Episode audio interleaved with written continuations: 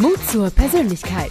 Der Podcast von Shirin De Bruyne mit starken Persönlichkeiten und echten Impulsen als Sprungbrett für deinen Erfolg im Business. Willkommen zur neuen Folge und ich freue mich, dass ihr einschaltet und euch heute auch wieder eine Portion Mut zur Persönlichkeit abholt. Für alle, die mich noch nicht kennen, ich bin Shirin de Bruyne, Unternehmerin aus Köln und ich liebe Kommunikation und vor allem Menschen und gute Gespräche. Und damit sind wir auch schon beim Thema, denn auch heute habe ich wieder eine tolle Gästin an Bord, die uns viel über Mut zur Persönlichkeit sagen kann. Und das weiß ich so genau, weil ich sie auch schon seit über zehn Jahren kenne und wir auch schon mit unseren Aufgaben immer mal wieder Berührungspunkte in der Startup-Szene hatten.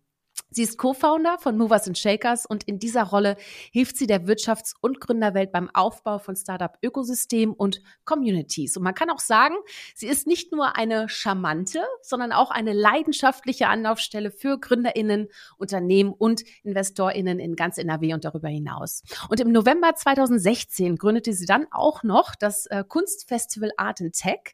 Und dann liebt sie es auch noch, die Dots zu verbinden. Einmal hinter den Kulissen als Netzwerkerin und Veranstalterin Veranstaltungsorganisatorin, aber auch on stage als Moderatorin. Ja, lernen wir jetzt Ihre Perspektive auf Mut zur Persönlichkeit kennen und damit ein herzliches Willkommen an Viktoria Blechmann. Hi! Hallo, vielen lieben Dank. Das ist eine sehr, sehr nette Einleitung. Ist doch mal eine schöne Abwechslung, mal selbst anmoderiert zu werden, oder? Voll. Ja, das passiert mir selten. Das ist meistens nur äh, dann zum Ende hin gibt's noch mal ein Dankeschön irgendwie. Ne? Ähm, aber das war jetzt äh, tatsächlich sehr, sehr schön. Ja. Schön.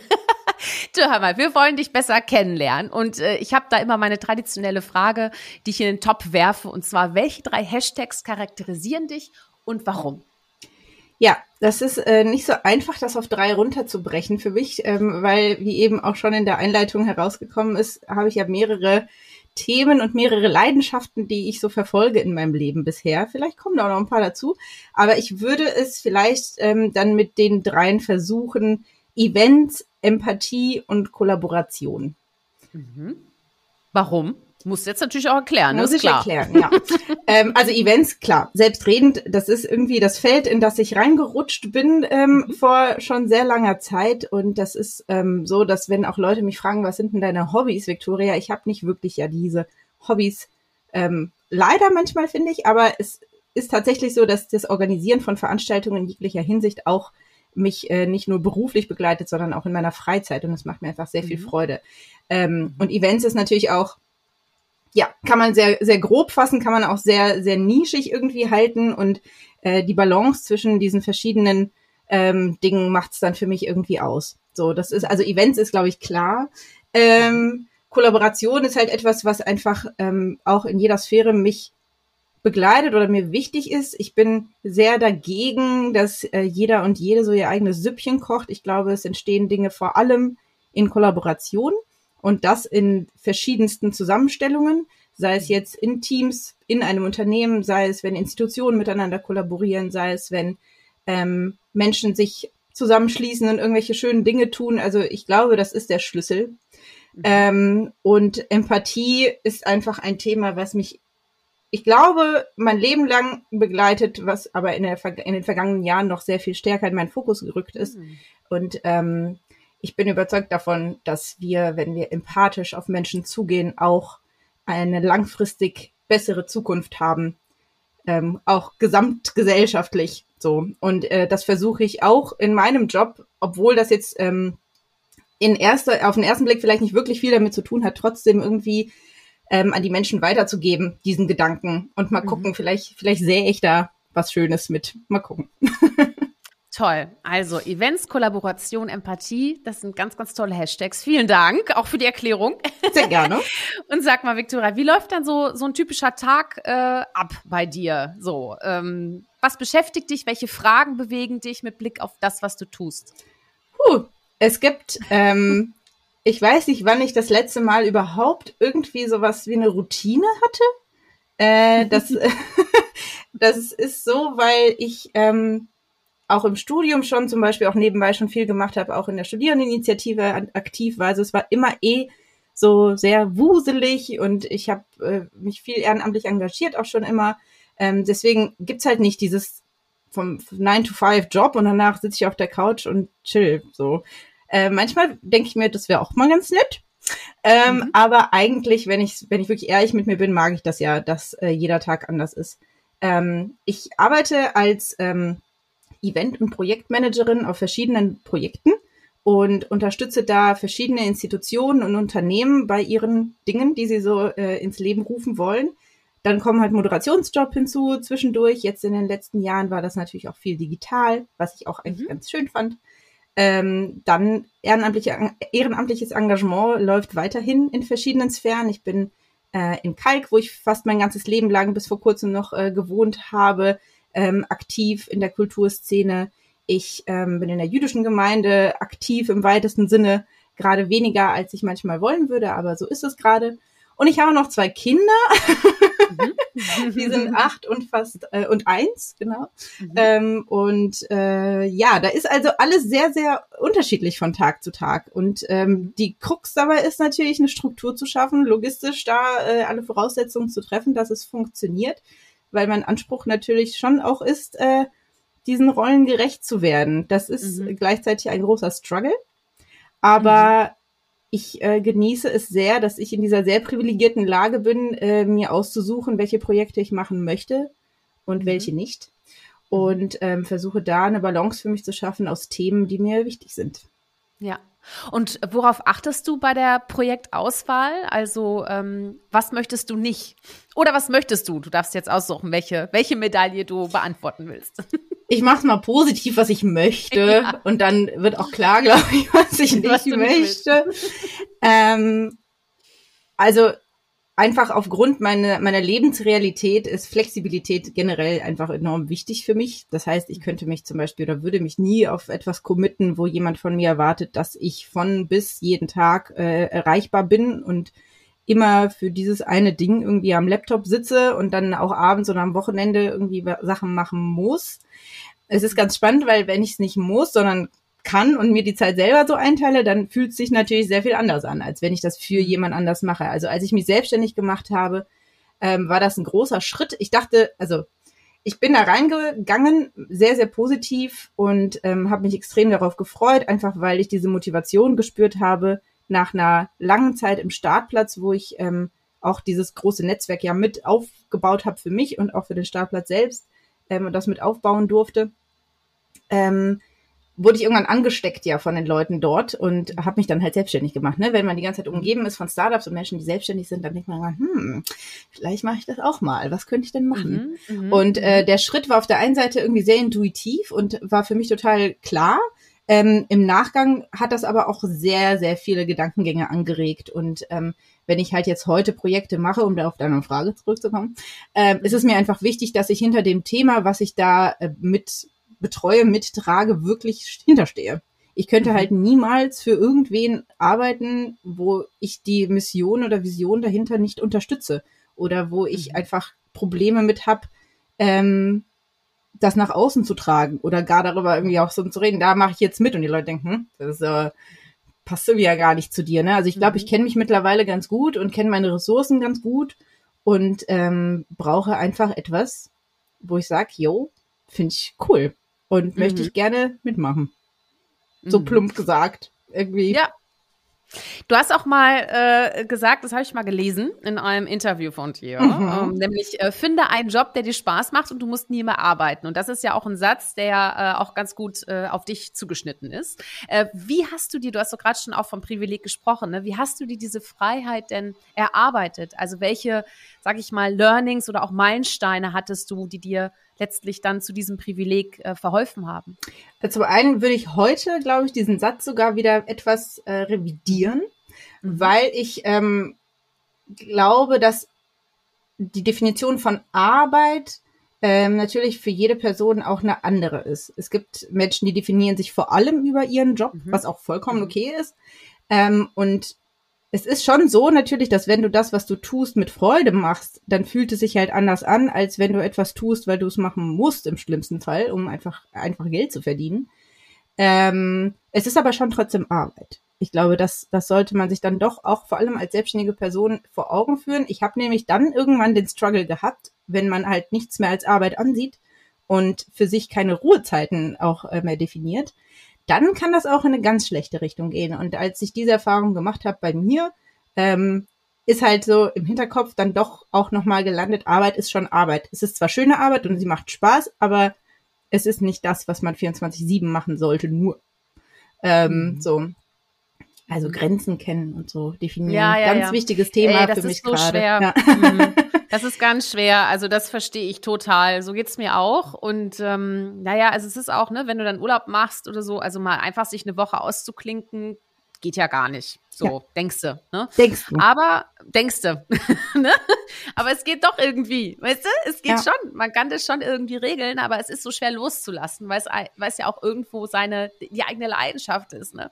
Aber ich weiß genau, was du meinst und es ist so wichtig, zwischendurch eine Pause zu machen. Und ich kann da nur wieder den Buchtitel von Professor Frohböse, ja auch aus Köln, mhm. zitieren, nämlich Power durch Pause. Und das ist wirklich so. Auch Spitzensportler, Spitzenselbstständige brauchen eine Pause, ansonsten werden sie nicht besser. Ne? Also äh, das ist ganz wichtig. Und hör mal, ich habe dich ja auch in der Zeit kennengelernt, da haben wir ja beide auch ziemlich rumgerödelt in der, der Startup-Szene und äh, haben ja auch, sagen wir, ziemlich viel um die Ohren gehabt. Ich meine, haben wir immer noch. Aber jetzt sind wir, jetzt sind wir, ich wollte schon sagen, erwachsen, erwachsen. Jetzt sind wir älter. Jetzt sind wir ält, deutlich älter geworden, so rum. Ähm, und ich kenne dich ja noch aus der Zeit, du hast gerade schon über Startplatz geredet und alle, die jetzt nicht aus Köln kommen oder auch nicht die Startup-Szene so gut kennen, Startplatz ist ein Inkubator und Accelerator äh, in Köln. Die haben auch noch einen Standort in Düsseldorf und die bieten auch Coworking-Flächen und Büros an für Startups und zu einem wirklich super fairen Preis auch und tolle Leistungen und super Events und so. Und Victoria, du warst da, was hast du da genau gemacht nochmal? Ja, ich habe mich dann irgendwann Head of Events and Education ja, beschimpft. Genau. Also genau. ich habe Head of Everything irgendwie im Kopf gehabt. Du warst ja immer meine Ansprechpartnerin. So, pass auf. Und dann gab es ja bei dir einen krassen Change, ne? Und ähm, du hast dann ja auch gemerkt, dass du raus musst aus der alten Haut. Mhm. Ähm, kannst du das mal erzählen? Weil das hattest du mir im Vorgespräch, hattest du mir da mal sowas rübergeflankt. Und ich mhm. habe noch nicht nachgefragt, deswegen ich bin ganz gespannt, was du sagst.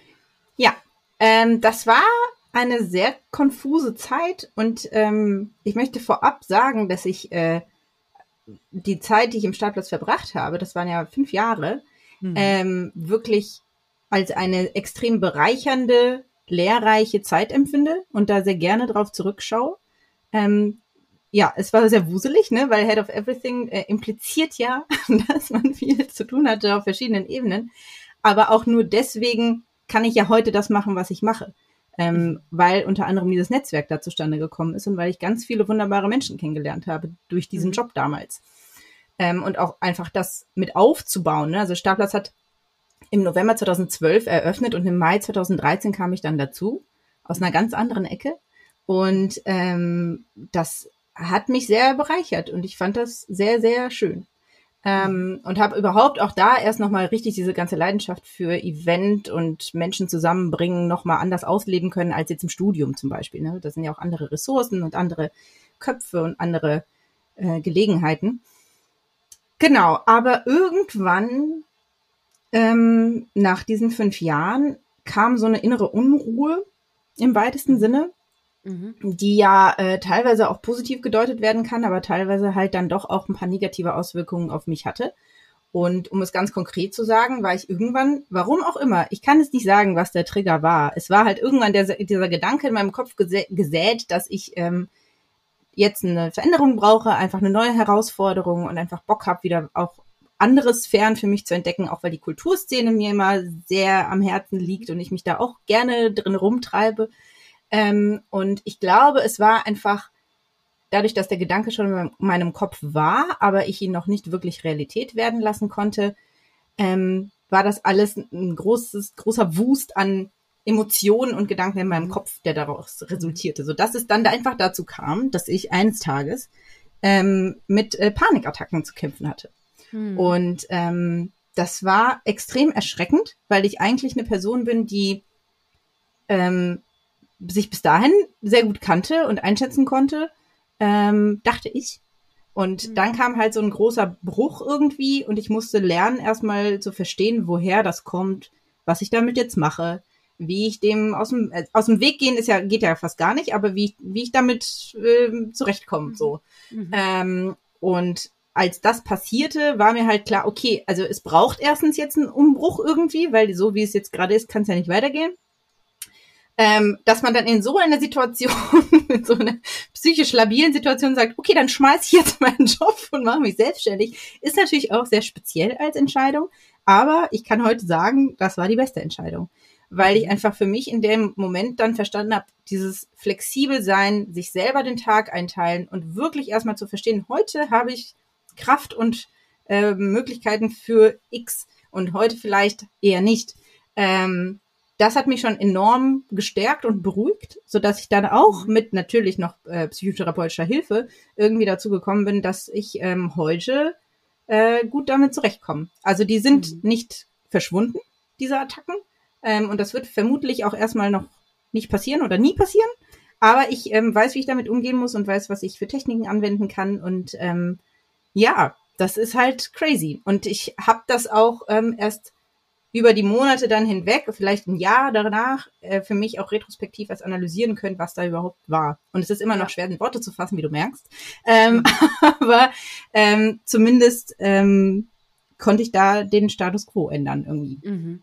Ja, vielen Dank, dass du, ähm, dass du da so persönlich auch das erzählt hast, weil das ist auch wirklich, finde ich, eine absolute Stärke, ähm, dass du das erzählst, ne? Weil viele ähm, haben das vielleicht und trauen sich gar nicht und wissen gar nicht, oh Gott, was ist jetzt falsch mit mir, äh, ne? Und ich weiß wirklich auch persönlich, was du für eine Zeit äh, durchgemacht hast und kann nur sagen, es ist gut drüber zu sprechen.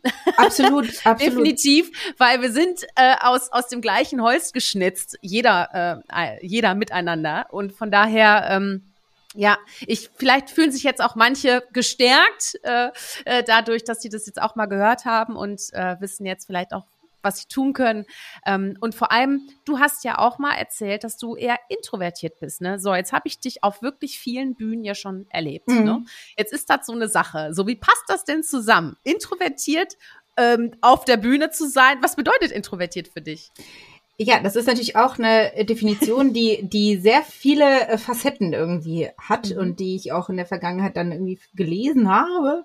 Ähm, also im, im Zuge auch dieser psychischen Auseinandersetzung mit mir selber kam irgendwann einfach die Erkenntnis, dass ähm, ich nicht Kraft schöpfe aus möglichst oft unter möglichst vielen Menschen zu sein, Mhm. Ähm, was bei extrovertierten Leuten dann ja oftmals der Fall ist. Es ist ja auch schwer zu sagen, wo wirklich die Grenze ist. Das ist ja alles sehr, sehr fließend und es gibt auch extrovertierte, introvertierte und introvertierte, extrovertierte und ähm, alle möglichen äh, Kombinationen.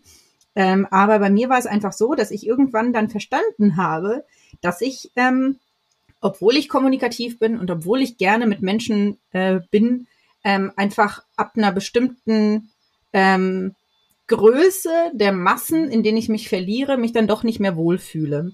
Und ähm, so gezwungen sein zum Smalltalk ist zum Beispiel auch etwas, was mir eher Stress bereitet, obwohl ich es kann. Ähm, aber ich ähm, unterhalte mich dann doch lieber in kleinen Gruppen mit Menschen, mhm. ähm, wo ich merke auch, dass sie ein äh, echtes Interesse haben an mir, anstatt mhm. äh, einfach nur so ein jo, ähm, Geplänkel. Ja, ja. Mhm. Ähm, was ja in unserer Startup-Szene auch mal, mal mehr oder weniger der Fall ist. Ne? Also ich habe alle möglichen Veranstaltungen gesehen und manche waren ähm, sehr wertvoll vom Austausch und manche weniger, sage ich mal. Mhm. Ähm, genau, und um äh, auf die Bühne zurückzukommen, es äh, scheint wie ein Widerspruch, aber im Endeffekt ist die Bühne halt mein Safe Space wo keiner an mich rankommt. Und ich entscheide, wann es losgeht und ich entscheide, wann es zu Ende ist. Und ich moderiere die Fragerunde und entscheide, ob ich die Frage lange ausführen lasse oder weniger. Also das ist ja auch irgendwo so eine Kontrollfunktion im weitesten Sinne. Mhm. Ähm, und ich kontrolliere oder ich, ich kontrolliere gerne. Das klingt ja. Agatja.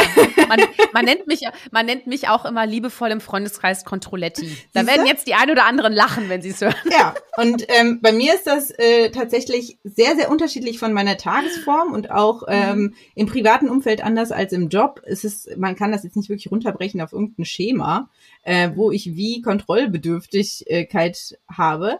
Aber ähm, wenn man halt etwas moderiert, ist man, wie gesagt, abgeschirmt aber auf eine schöne Art und Weise ähm, und hat das Ruder in der Hand und das finde ich halt eher beruhigend und äh, vor Menschen sprechen, das macht mir also gar nichts. Ich habe auch wenig Lampenfieber mittlerweile. Es kommt natürlich auf das Event an.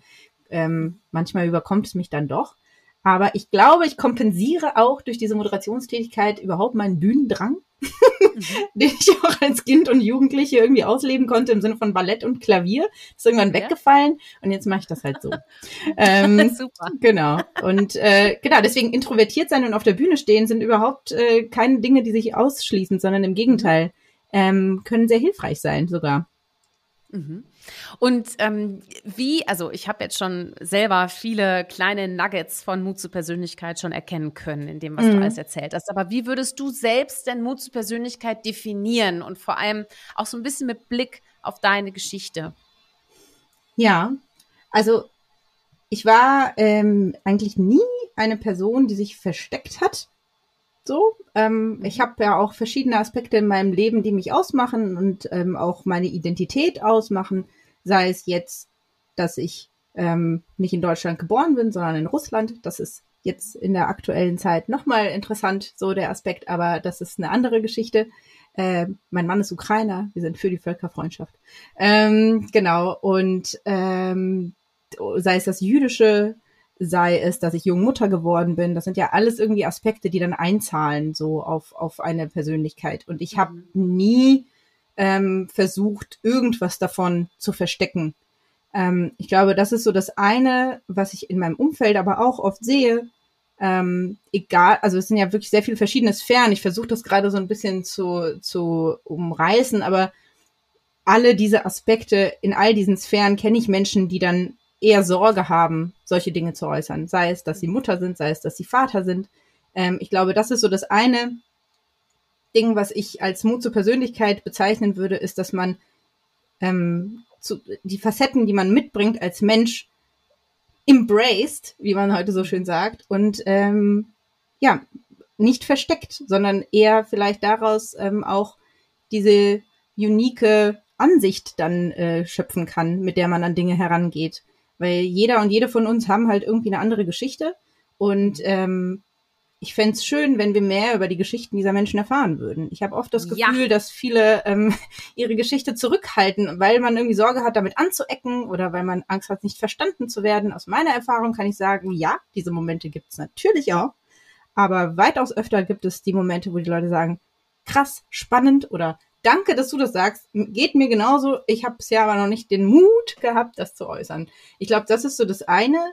Und das andere ist, ähm, dass man vor allem im Arbeitsumfeld, weil es auch einfach die letzten Jahre ja wirklich eine sehr komplexe Situation war für uns alle, ähm, sich nicht davor scheut, seine Grenzen und Bedürfnisse zu äußern. Mhm. Ähm, mhm. Ich glaube, diese Corona-Pandemie hat uns sehr, sehr viele verschiedene Dinge aufgezeigt, ähm, sowohl positive als auch negative. Ähm, was ich aber für mich auf jeden Fall daraus herausziehe, ist, dass ähm, es wichtig ist, zu seinen ähm, Überzeugungen zu stehen, auch im Job. Mhm. Und ähm, dass man sich nicht irgendwie zu Dingen verleiten lässt, die man eigentlich nicht unterstützen würde. Ist jetzt auch sehr breit gefasst, aber ähm, das waren halt so Momente, wo ich äh, für mich verstanden habe, das möchte ich nicht zum Beispiel mehr oder das möchte, davon möchte ich mehr. Ähm, ja, und auch da, ne, das Thema Persönlichkeit ist natürlich auch ein sehr, sehr weit gefächertes, aber ähm, ich glaube, dass man das durchaus und vielleicht sogar vor allem im Job, weil ganz ehrlich, die meiste Zeit am Tag verbringen wir irgendwie im Job und nicht mit der Familie.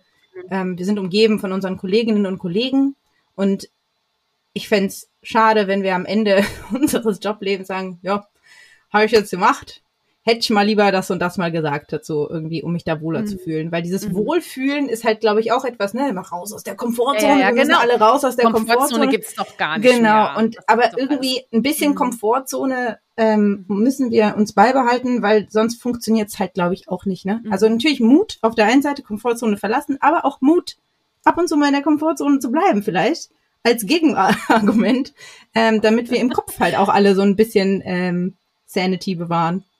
Vor allem in den aktuellen Zeiten. genau. Vielleicht ist es das. Vielleicht Großartig. ist das mein Ansatz jetzt gerade. Für mich auf jeden Fall. Mir mehr Komfortzone gönnen. So. Ja. Ja, schön. Also ich meine, jeder definiert ja auch Komfortzone ähm, unterschiedlich. Ne? Es ist ja auch, ne, wenn du schon sagst, ne, die Bühne ist für dich ein Safe Space, weil du hast da alles unter Kontrolle. Ähm, mir geht es da ganz ähnlich. Äh, und ist ja auch Komfortzone. Was heißt das? Ist das ein gemütlicher Platz? Ne? Es ist, äh, oder ist das vielleicht wirklich ein, ein krasser Spaziergang, krasse Wanderung irgendwie zum Klar. Berggipfel oder so. Ne? Absolut. So. Und ähm, deswegen, ich glaube, es geht auch darum, ne, woher bekommt man seine Energie? Ähm, ne? Also was gibt einem im Endeffekt auch die Energie, die man wiederum verbraucht? Also wenn wir jetzt einfach mal im Sinne der Kreislaufwirtschaft äh, mit Blick auf den Menschen äh, gucken, ähm, ne, wo sind die Energie, was sind denn Energiequellen für dich? Also wo ziehst du ganz viel Energie raus? Also erstmal muss ich sagen, dass ich dich sehr beneide, weil du immer so schöne Spaziergänge ja. machst. Ähm, ich, ich sehe das ja auf Instagram, wenn du unterwegs bist und denke, ja, so eine Wanderung, das wäre mal schön. Also ich glaube, das wäre etwas. Kommst du mal mit? ich glaube, das wäre etwas, worauf, worauf, woraus ich Energie ziehen könnte. Mehr. Mhm. Ähm, es ist eine aktuell sehr, sehr schwierige Frage, die du mir da stellst, weil ich jetzt gerade merke, die Energiereserven werden kleiner und kleiner. Ähm, mhm. Nichtsdestotrotz weiß ich ja aber eigentlich, was mir gut tut. Jetzt muss ich halt nur noch mhm. wieder gucken, dass ich das auch dann mache. Ja. Ähm, Dinge, die mir gut tun, sind ähm, tatsächlich einfach draußen sein. So. Mhm. Ähm, mit Kids draußen sein ist immer auch ein bisschen anders, als wenn ich jetzt einfach alleine spazieren gehen würde. Aber trotzdem ist das einfach äh, anders, wenn man da den Kopf ausschalten muss, auch zwischenzeitlich, weil man aufpassen muss auf ein kleines Wesen. Ähm, das ist auf jeden Fall eine Sache. Ähm, gutes Essen gibt mir sehr viel Energie, weil ich auch äh, mich da wirklich drin verlieren kann, wenn das so lecker ist und ich das dann einfach den Moment genieße und denke mir so, seize the moment ähm, mhm. und genieße jetzt einfach mal. Ähm, und sonst ist das Austausch mit Menschen, die ich sehr gerne habe. Und das ähm, kann auch auf der Couch abends sein, das kann ein Käffchen am Nachmittag sein, aber die Menschen sehen und mit ihnen sprechen, die mir ähm, wichtig sind und nahestehen, ist immer ein Energieboost. Auch wenn es ja. mir an dem Tag richtig schlecht geht, geht es mir nach diesem Austausch zumindest für einen beschränkten Zeitraum wieder sehr gut. Ja, so geht es mir immer, wenn ich die Podcasts aufnehme. Das ist doch, hast du aber geschickt eingefädelt, Hammer. Siehst du, du bist, ah. du bist auch eine kleine Energiequelle für mich das heute. Freut mich sehr. Schön. Du sag mal, lass uns mal über die, die Start-up-Welt so ein bisschen quatschen. Mhm. Ähm, äh, da möchte ich erstmal wissen, was fasziniert dich denn so an der Start-up-Welt? Was hat dich damals äh, auch in den Startplatz gezogen? Ähm, es ist ja auch crazy, weil an sich hat sie sich ja auch extrem gewandelt, muss man sagen. Ne? Also 2013 mhm. bin ich da im Startplatz gelandet, war aber ja davor selber bei einem Startup tätig sogar. Mhm. Ähm, und also generell die Faszination ist natürlich, ich finde Macherinnen und Macher einfach toll. Ich ähm, finde das sehr, sehr schön mitzuerleben, wenn Menschen ihre Leidenschaft verfolgen und die Welt verbessern möchten, im besten Fall ähm, andere damit inspirieren und etwas, ja, etwas Neues erschaffen, die neu denken, neu inspiriert werden und das dann weitergeben. Also diese, dieses Mindset, was da oft mit einhergeht, ist halt etwas, was ich sehr, sehr schön finde. Ähm, als ich angefangen habe, also ich habe ich hab ja BWL studiert, weil ich nicht genau wusste, was ich machen soll. Und irgendwann dachte ich, ja, organisieren finde ich geil, deswegen, was passt dazu? BWL. Okay. ähm, kannst ja erstmal nichts mit falsch machen, war mein Ansatz. Und dann bin ich per Zufall direkt nach dem Studium, beziehungsweise während des Studiums habe ich da schon als Praktikantin und Werkstudentin gearbeitet und dann nach dem Studium habe ich da angefangen als äh, im Product Marketing erstmal, auch komplett nicht meine Welt, aber war cool. Und durch Wegfall verschiedener Kolleginnen und Kollegen war ich irgendwann Produktmanagerin für den Website Player von Simfy. Das war der Musikstreaming-Service, mhm. bevor es Spotify in Deutschland gab. Dort habe ich gearbeitet. Ähm, und dann war es eine etwas unschöne Geschichte, weil ähm, wir von einem Tag auf den anderen da gekündigt wurden. Und dann bin ich im Startplatz gelandet, weil wir, ähm, weil ein Bekannter von mir, ein Freund von mir damals als Werkstudent dort tätig war, für den Startplatz mhm. selber und mir sagte, dass seine Chefin demnächst weg ist. Und er glaubt, das könnte was für mich sein. Ähm, wie gesagt, das war paar Monate nach Eröffnung überhaupt und ähm, die, das Team, was damals da vor Ort war, war noch auch ja im Aufbau so. Mhm. Ähm, aber ich äh, wurde dann angestellt nach einem langen Bewerbungsgespräch und ähm, durfte mich dann da ausleben. Und ähm, das heißt, so richtig hingezogen gefühlt habe ich mich gar nicht. Das entstand durch einen Zufall irgendwie, weil ich dann plötzlich auf Jobsuche war ähm, und äh, dann dieser Wink irgendwie kam. Und habe dann aber gesehen, wie schön das ist, wenn Menschen zusammenkommen, die neue Dinge machen wollen. So. Mhm. Und ähm, natürlich war es 2013, wie gesagt, anders als heute. Das, ähm, die Startup-Szene in Köln war ja noch mini, also wirklich ja. ganz, ganz klein und man kannte schnell jeden und jede. Ähm, heute ist das natürlich eine komplett andere Welt und man muss auch sagen, zwischendurch ähm, gibt ja auch immer wieder Stimmen, die sagen, ach, diese Startups, was wollen die eigentlich, ne? Die sollen mal aufhören, irgendwelchen Quatsch zu machen, sondern ähm, die sollen mal hier was Richtiges und so. Also solche Stimmen jetzt in meinem Umfeld weniger, ne? Aber ich höre sie und lese sie und denke mir so, ja, klar gibt's schwarze Schafe, klar gibt's Leute, die irgendwelche Produkte entwickeln, wo man denkt, brauchen wir das wirklich als Menschheit, ne? Ich meine, mhm. Leute, die die Höhle der Löwe gucken, ähm, die Höhle der Löwen gucken, sind vielleicht auch teilweise so ein bisschen überrascht, was es da alles für Erfindungen und Ideen gibt. Ähm, aber alles in allem ist es einfach vor allem in so einer, in so einer Kölner Startup-Szene oder der rheinländischen Startup-Szene definitiv so, dass Menschen sich gegenseitig unterstützen ja. und sich gegenseitig weiterempfehlen und vernetzen und es ist irgendwie eine sehr, sehr, sehr große Familie mittlerweile, wenn man wirklich NRW sich das äh, anguckt. Ne? Und es gibt sehr viele verschiedene B2B-Industriebereiche, auch sehr spezifisch, vor allem im Ruhrgebiet. Mhm. Aber auch das finde ich halt mega spannend, weil ich schon der Überzeugung davon bin, dass wir nicht so weitermachen können, wie wir bisher weitergemacht haben. Sei es politisch, wirtschaftlich oder gesellschaftspolitisch. Und äh, meine Hoffnung ist schon, dass wir durch diese Köpfe ähm, die da neue Ideen entwickeln, auf einen besseren Pfad kommen langfristig. Mhm. Ähm, deswegen, ich glaube, so die Startup-Szene an sich ist halt einfach so ein brodelnder Kessel äh, von, von positiven Dingen im besten Fall. Ähm, und dann muss man halt einfach gucken, dass man ähm, entweder die wirklich Guten weiter fördern kann und wirklich weiter, mhm. weiter pusht, ähm, mhm. damit die auch weitermachen können. Und ähm, gleichzeitig guckt, ob man dann aber auch vielleicht gewisse Dinge irgendwie übertragen kann auf andere Bereiche, um die auch noch besser ja. zu machen bei uns. Ähm, ja. ja, es ist auf jeden Fall ein äh, buntes, buntes Treiben.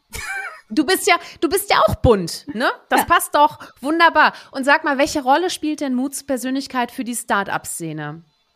Hast du da mal so eine Quintessenz für uns? Boah.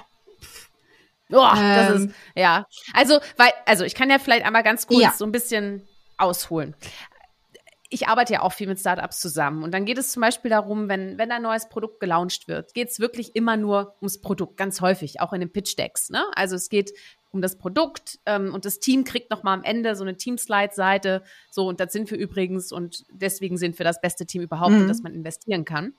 Aber es geht sehr, sehr selten um das Storytelling, warum gibt es überhaupt dieses Produkt und dass das Produkt mehr ist als das Produkt. Also dahinter stecken ja Köpfe, Persönlichkeiten, dahinter steckt eine Geschichte, vielleicht auch eine Problemstellung, die man selber erlebt hat, für das es noch keine Lösung gab. Also einfach auch da nicht einfach, bupp, da ist das fertige Produkt und jetzt kommunizieren wir dazu, sondern die Menschen im Endeffekt auf diese Reise mitzunehmen und wirklich von der Ideenfindung, sag ich mal, ab dem Zeitpunkt, wo man wirklich konkret schon was sagen kann, bis hin zu jetzt ist es live. Also diese ganze Reise, das eben auch zu kommunizieren, also im Endeffekt auch Storytelling auch von vornherein zu berücksichtigen. Ne?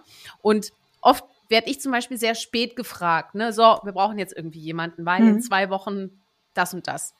Ich immer, okay, kriegen wir hin, aber schade, weil ihr habt ja schon vor fünf Monaten angefangen. Mhm. also, ne, und oft wird da gerade auch in puncto Kommunikation einfach sehr, sehr spät dran gedacht, so. Und das hat natürlich auch viel mit Mut zur Persönlichkeit zu tun, weil es eben nicht so ist, dass man sich ja als Startup dann verstecken kann hinter seinem Produkt und immer das nach vorne stellt, sondern sich halt selber auch zeigt, ne?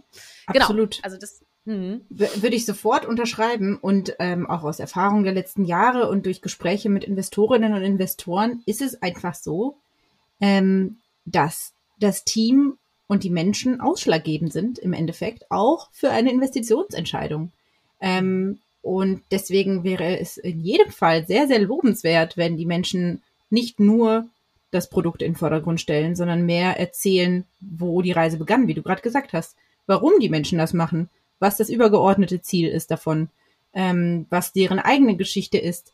Und ich muss sagen, in den, ähm, in den Events, die ich zuletzt gesehen habe, wo sich Startups, die wirklich teilweise noch sehr am Anfang befinden, präsentiert mhm. haben, habe ich das wesentlich öfter gesehen als noch vor einiger Zeit. Ähm, also ich glaube, das spricht sich rum, hoffentlich.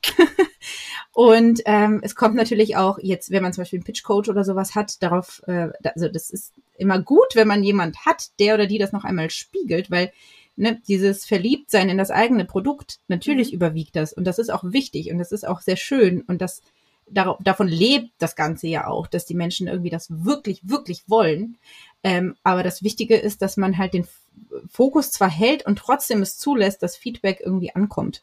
Und ja. ähm, ich glaube, so die Balance da zu finden, sich jetzt nicht alles einreden zu lassen, auf der einen Seite, ähm, aber auch gleichzeitig nicht zu verliebt zu sein und zu festgefahren in seiner Überzeugung, das ist dann irgendwie so der, der Schlüssel. Ähm, und Mut zur Persönlichkeit in dem Sinne, bei, vor allem in der Startup-Szene, wie du gerade gesagt hast, sich nicht zu verstecken hinter dem Produkt oder der Dienstleistung, sondern herauszustellen, warum man das macht und im besten Fall auf einer höheren Ebene noch ein weiteres Ziel mhm. verfolgen, was dem Team oder der Person, die das gründet, äh, wichtig ist. Und dann halt im besten Fall noch irgendwie weitere Dinge bewegt. Ja. Ja. Ja, ja, genau. Und ich meine, woher wissen? Ne? Also deswegen ist es ja auch so wichtig, dass wenn es Accelerators gibt oder auch Investoren und Investoren, dass die eben nicht nur auf diese Hard Facts äh, schauen und Mentoren an die Seite geben. Ähm, da spreche ich auch äh, aus dem Nähkästchen. Ähm, ich war ja auch, bin ja auch ein Coach für verschiedene Corporate Entrepreneurs und ähm, da ist das Thema Persönlichkeit halt bisher ähm, untergeordnet ja. gewesen. Und das ist halt total genial, weil da passiert richtig was. Ne? Da passiert richtig was und du merkst, wie man auf einmal irgendwie so auftaut ne? und, und auf einmal ganz andere Worte verwendet. Total. Äh, ne? Also die, die viel mehr, sag ich mal, das Wesen zeigen. Also ne, man muss da jetzt, ich sage auch immer, es ist nicht privat, sondern es ist persönlich. Ne? Das ist ein deutlicher Unterschied. Ne? Aber wie du schon sagst, ne, also bevor ich halt meine Kohle in ein Startup reinstecke, will ich doch wissen, wer ist denn das? Und ist das jemand, mit dem ich mich auch länger als zwei Minuten unterhalten kann? Und traue ich dem überhaupt zu, dass wenn sein Produkt alt ist, dass er auch wieder ein neues Produkt schafft, was mich catcht. Das ist es ja. Weil Produkte sind ja super schnell überholt. Innovationen sind super schnell mit den ganzen technologischen Fortschritten halt super schnell. Käse von gestern. Ja. Äh, alter Käse. Ja. Schnee von gestern und alter Käse. So. Du, wir führen heute verschiedene neue Begrifflichkeiten ein. Ja, so Mut zur Komfortzone, aus. Käse von gestern. Ich finde das alles sehr, sehr gut. Sehr schön. Sag mal, hast du, hast du vielleicht Tipps für Startups, die sich äh, an ihren Mut zur Persönlichkeit rantasten möchten? Ähm, ich glaube, das ist im Grunde das, was, was ich so generell auch einfach Menschen im Alltag äh, ans Herz legen würde, nämlich, dass man ähm, zum einen sich nicht versteckt generell mit seinen Wünschen und Bedürfnissen und Ideen. Ähm, und auch, ne, also dieses, ja, die, die Idee ist bestimmt blöd, die sage ich lieber nicht. Ne? Mhm. So, das ist ja auch eine Einstellungssache. Ähm, und ich glaube, so eine Einstellung ist nicht notwendig. Also ähm, lieber ausprobieren und lieber schnell machen, anstatt 17 Jahre drüber grübeln und dann ist der Zug halt irgendwann doch vielleicht abgefahren. Ne? Ähm, ja. Also ich glaube, generell mutig sein, Courage zeigen gegenüber bestimmten Themen und ähm, ausprobieren, anstatt anstatt zu lange darüber nachdenken. Das ist so die Quintessenz äh, für jeden so. Egal, ob man das für sein Startup macht und irgendwie da sich weiter etablieren möchte oder sei es im privaten Umfeld, sei es äh, als Angestellte. Ich glaube, das ist es halt einfach, weil das dann ist man hoffentlich am Ende zufriedener. Und wenn man es halt probiert und es klappt nicht, dann probiert man halt was anderes. Das ist alles so plump und das sind alles so Floskeln, aber es ist im Grunde halt so, wenn man es runterbricht. Ähm, ich durfte vor äh, einiger Zeit die Examensfeierrede für die Bachelor-Absolventen der Viso-Fakultät halten mhm. an der Uni Köln. Mhm. Eine sehr große Ehre. Ich war sehr aufgeregt. Da war ich sehr aufgeregt. Und ähm, da habe ich nämlich auch das Interview von dir gelesen. um, und die die, die Message, die ich da halt hatte, weil es auch viel wie so BWL und so weiter ist. Ne? Ich habe ganz, ganz häufig auch im, während meines Studiums und auch danach von Menschen gehört, ja, dann gehe ich erstmal in die Beratung, zwei Jahre durchackern, 120 Stunden Woche und dann habe ich statt für einen Lebenslauf und dann kann ich weitermachen. Für mich eine absolute Horrorvorstellung. Also für mich persönlich würde das gar nicht gehen. Und ich sehe aber ja jetzt auch heute dann, was mit den Leuten ist, die das damals so gemacht haben. Mhm es gibt natürlich eine, ein paar wenige, die das leben und die das gut finden nach wie vor und einfach darin aufgehen. Die große Mehrheit aber hat einen anderen Weg dann eingeschlagen. Mhm. Ähm, und etwas zu machen, weil man denkt, dass das andere gut finden würden, ist meiner Meinung nach kein, kein langfristig gedachter, nachhaltiger Weg. Für den Moment scheint das cool ähm, und ist bestimmt auch cool. Man verdient auch bestimmt ein bisschen Geld. Ähm, mhm. aber dieses sich, sich auspowern ähm, äh, für jemand anders, weil man denkt, dass das wiederum nochmal andere irgendwie cool finden, ja. würde ich nicht empfehlen. Ähm, das ist meine persönliche Meinung und sehr subjektiv. Ähm, aber lieber das machen, wo man wirklich Bock hat. Weil man das auch nachher viel besser verkaufen kann, als wenn ja. man danach gefragt wird im CV, warum waren sie denn da? Ja, macht sich ja gut, ne? Was ist das? Ja. ja. Genau, also äh, das vielleicht, das würde ich vielleicht raten. Absolut. Hör mal, wirklich, das erinnert, dass du das sagst, das erinnert mich so sehr daran, als ich, als ich die Überlegung hatte, diesen Podcast zu starten. Ne? Das ist ja schon bei mir schon seit zwei, über zweieinhalb Jahren ist das schon im Kopf. Ne? Umgesetzt habe ich das ja erst im Juni 2021. Also von daher, da ging wirklich, floss einiger, einiges Wasser durch den Rhein. So, jetzt will ich aber die Sprichwörter alle verhunden hier. und, ne, und, und da war auch die Frage, was ist da mal, ne, was für Fragen stelle ich da? Und ich habe immer die Perspektive am Anfang gehabt, was wollen denn die anderen hören? Aber ich weiß ja nicht, was die anderen hören wollen. Also klar, ich habe mal hier und da Gespräche geführt, aber am Ende hat es mich mega gestresst. So. Mhm. Und jetzt ist es so, oder von Anfang an stelle ich einfach die Frage, die ich spannend finde, die ich wirklich wissen will. Und siehe da, für nur andere spannend, weißt du? Und das ist nämlich genau das. Mach einfach dein Ding. Mhm. Und nicht, weil andere es dir sagen, sondern weil du selber auch spürst, es ist so. Weil meine Arbeit, machen wir uns nichts vor. Das kostet wirklich alles extrem viel Energie und es ist viel Arbeit. Das heißt, man muss gucken, okay, gibt mir das, was ich tue, auch Energie zurück. Weil wenn das halt nicht so ist, ist es halt nicht nachhaltig und Nachhaltigkeit in unserer Zeit brauchen wir alle durch die Bank weg, yes. alle Branchen hinweg. Insofern ähm, da gucken und, und einfach wirklich schauen, vielleicht kann man ja auch kleine Sachen ändern. Und dann sind ja auch die Dinge, die jetzt vielleicht nicht gut laufen, schon wieder ganz anders. Ne? Also bei mir war es irgendwie von, von einem mobilen Arbeitsplatz rüberwechseln in wirklich ein, ein Büro, also dass ich einen Raum für mich habe. Ne? Und siehe da, zack, habe ich direkt auch eine Location, wo ich jetzt sitze, für Podcastaufnahmen, weißt du? Und so ist quasi ein Stein, rollt dann auf den nächsten zu. Und da ist es nur wichtig, sein Ding zu machen. Ja. So, und was wir beide ja auch wissen, ist, Netzwerk ist Gold. Ne? Und mhm. ähm, da wollte ich dich jetzt nochmal fragen, weil du natürlich auch da Expertin bist, ähm, deine Netzwerke da aufzubauen, noch über die Jahre. Ich sag mal, Kontakte sammeln, sage ich immer, ist einfach. Kontakte zu halten ist schwieriger. ähm, ne? Hast du da denn eine besondere Methode für dich über die Jahre entwickelt? Also du hast ja auch viel zu tun. Also wie hältst du den Kontakt zu deinem Netzwerk so konkret mal? Ja, äh, werde ich jetzt enttäuschen, weil ich habe nicht die Methode.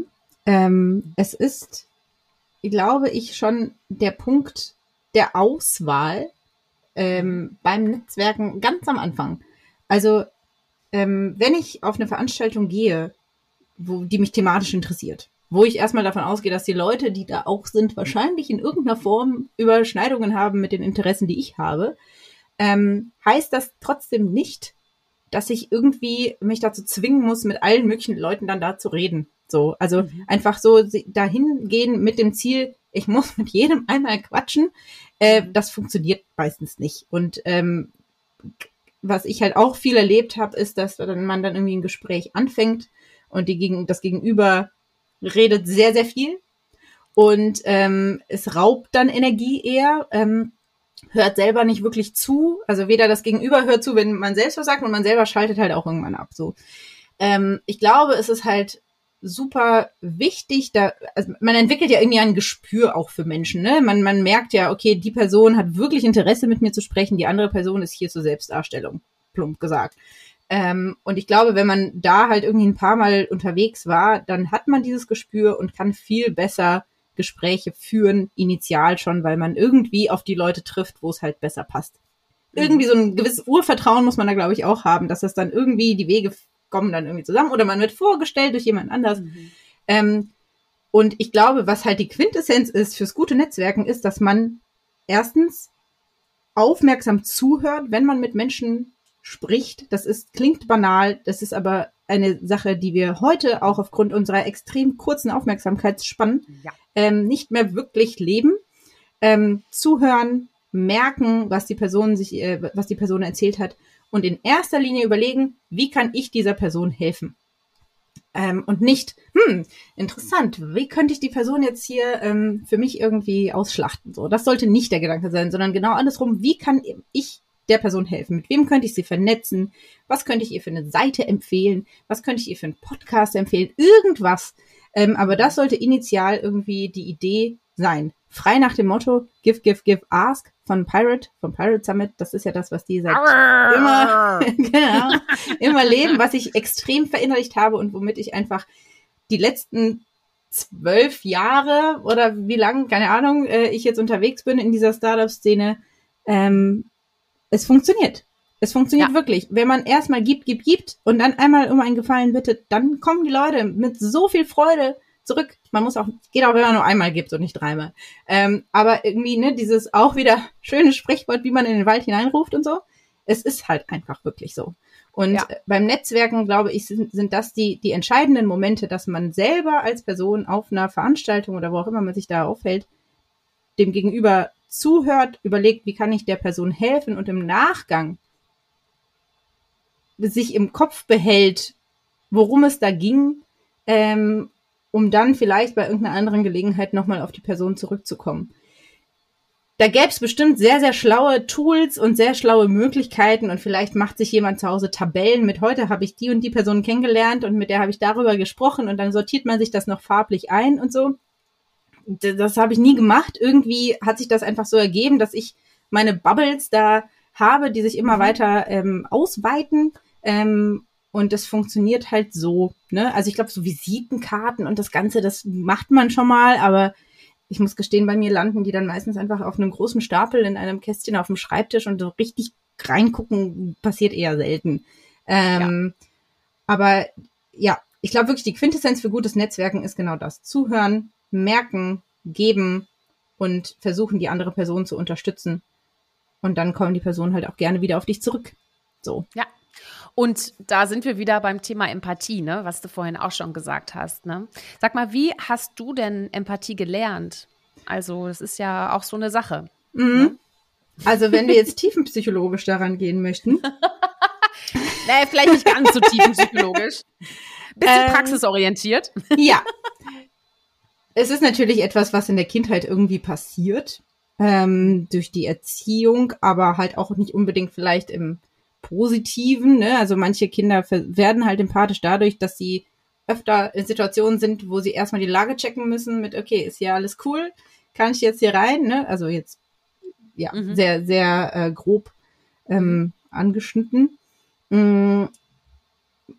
Also bei mir ist es so, dass ich teilweise mich auch als Empathie-Monster bezeichnen würde. Das heißt, es ist teilweise auch nicht mehr so ganz gut für mich selber ähm, weil ich an einem Level bin der empathischen ähm, Empfindung, dass ich halt mitfühle mit Menschen sehr, sehr stark. Also wenn ich merke, die andere Person ist sehr unsicher oder sehr traurig, fühle ich mich auch so ähm, mhm. und projiziere das auf mich.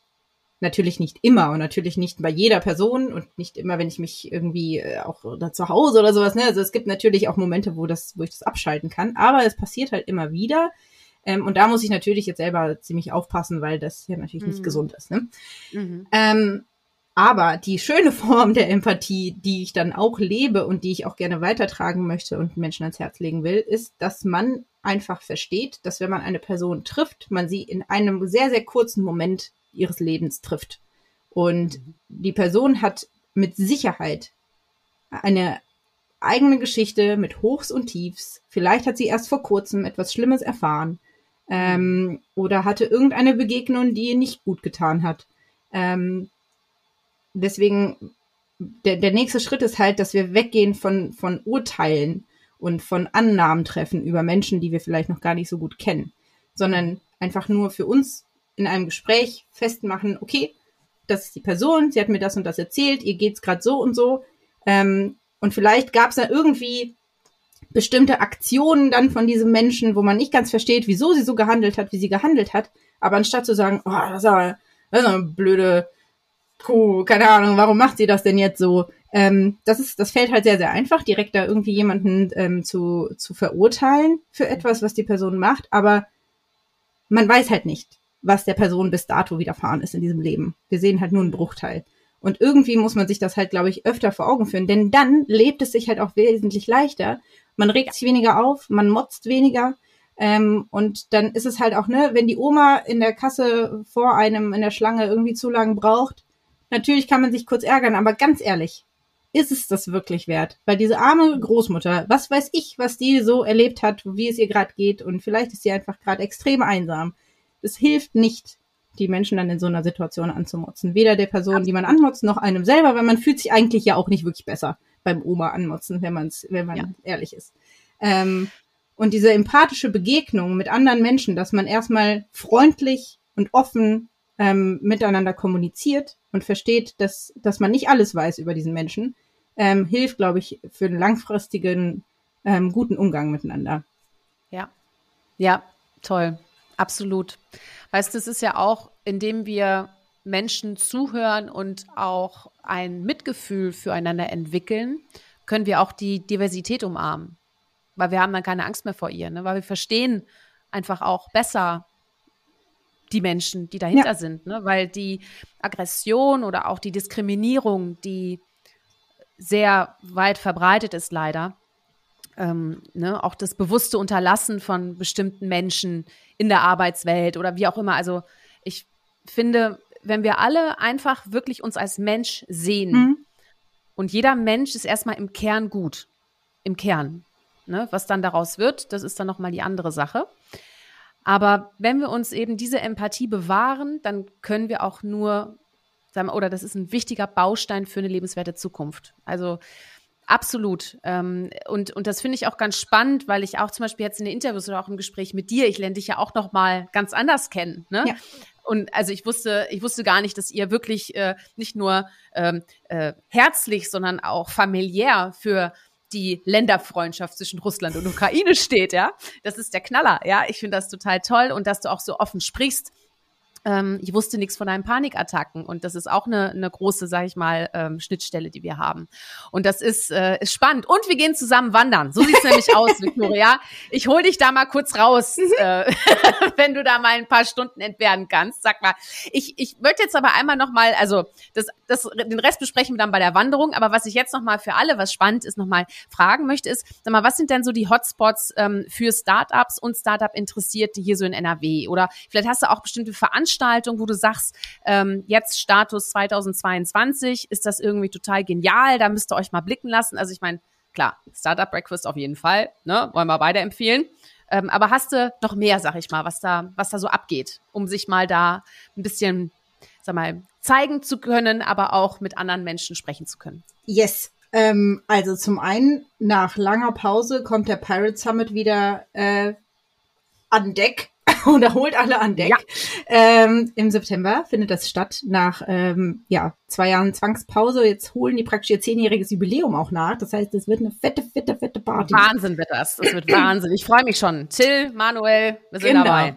Ähm, also das ist natürlich ein, ein Place to be ähm, und das sollte man sich im Kalender markieren.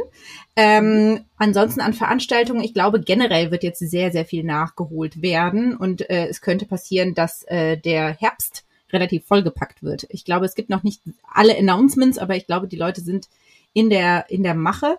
Ähm, klar, Startplatz haben wir schon genannt. Da gibt's generell sehr viele verschiedene Veranstaltungen und viele, viele Workshops. Es gibt den Accelerator, es gibt den Rheinland-Pitch. Ähm, also der ganze Startplatz-Kosmos ist auf jeden Fall etwas, was man sich anschauen sollte. Köln und Düsseldorf sind damit abgedeckt. Ähm, Düsseldorf bekommt jetzt einen neuen Tech-Hub, wo meine wundervolle liebe Kollegin Jules ähm, die Leitung übernommen hat. Ähm, K67 oder K67 ähm, ich weiß nicht genau, wie auf Deutsch oder Englisch äh, die Sprache Letzteres.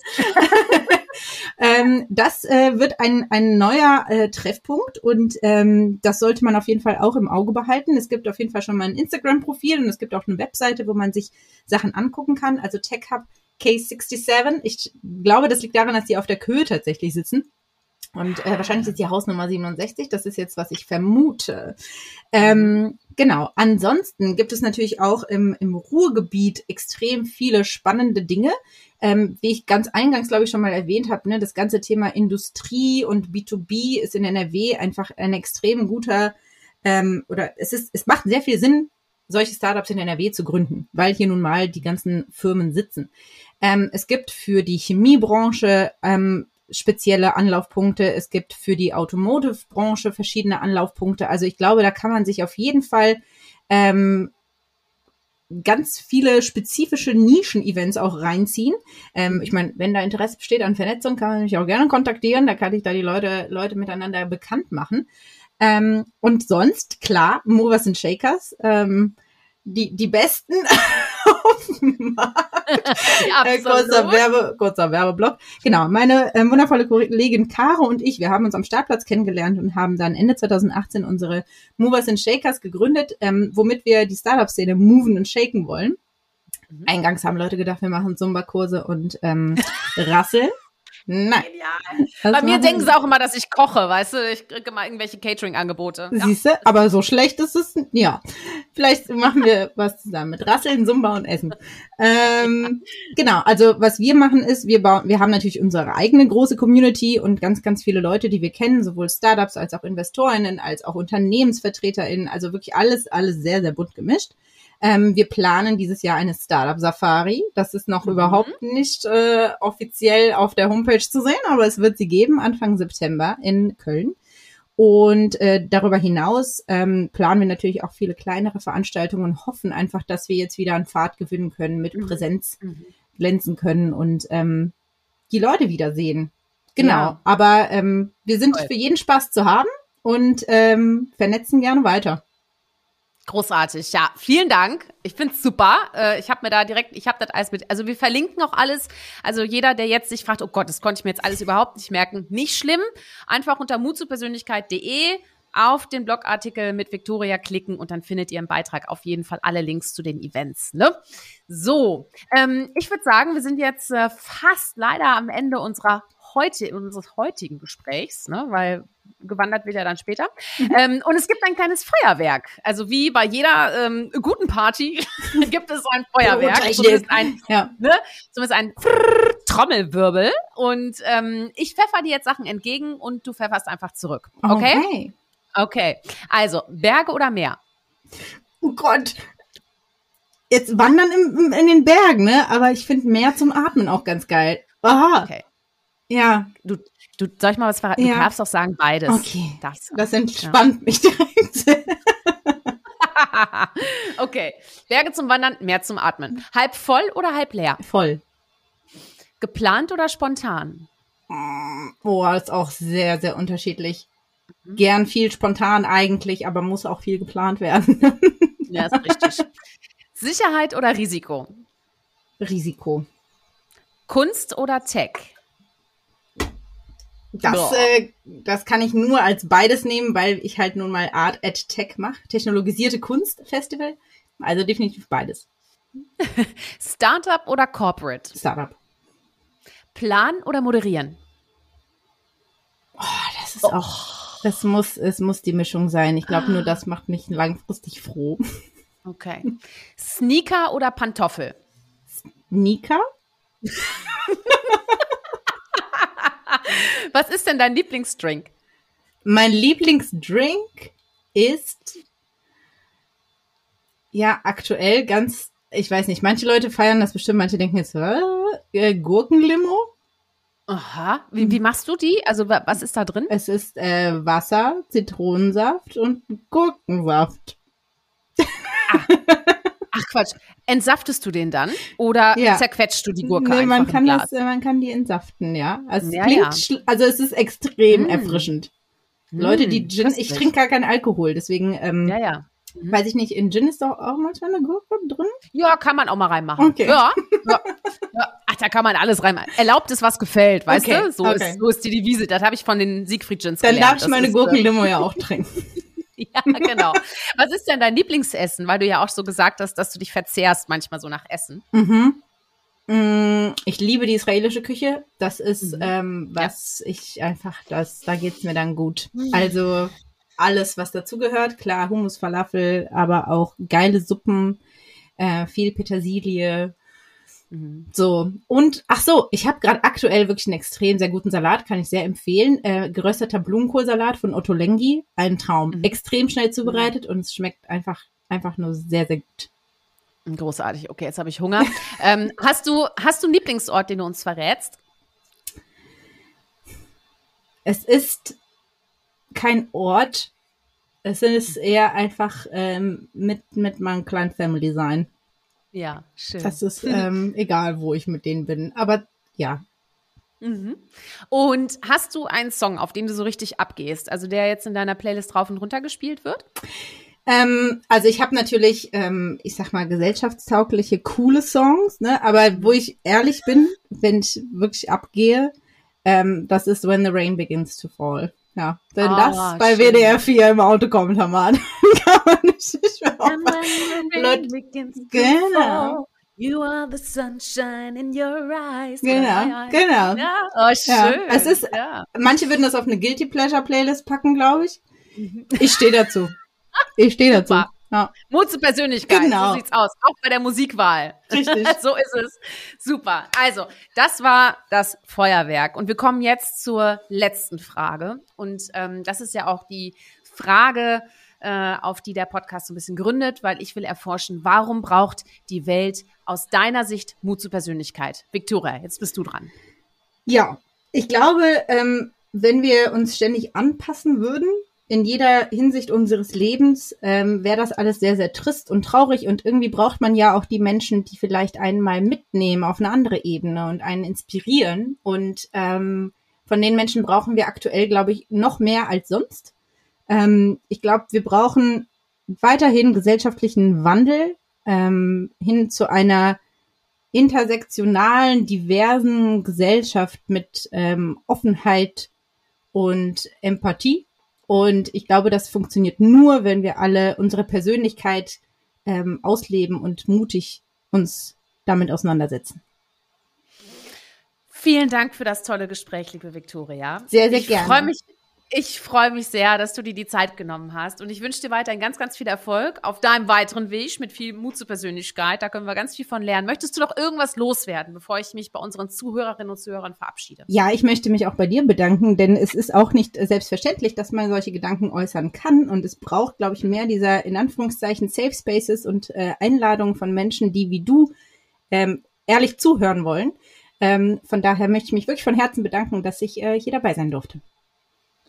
Hm, Dankeschön. Schön, dass du dabei warst. So, und jetzt euch auch. Dankeschön fürs Zuhören. Ähm, nächsten Freitag geht's weiter und seid gespannt, wenn ich da in ein Gespräch über Mut zur Persönlichkeit im Business äh, verwickle. Abonniert gern und bewertet den Podcast äh, und gerne auch auf YouTube. Und ganz besonders freue ich mich natürlich auch über den ein oder anderen Post in eurem Netzwerk auf LinkedIn, Instagram und Co., wenn es euch gefällt. Und spread the Mut zur Persönlichkeit. In diesem Sinne, seid mutig, zeigt Persönlichkeit. Eure Shirin. Cheerio! Hol dir deine Portion Mut zur Persönlichkeit. Alle Folgen zum Podcast findest du unter www.mutzupersönlichkeit.de als Video bei YouTube und bei allen gängigen Podcastdiensten.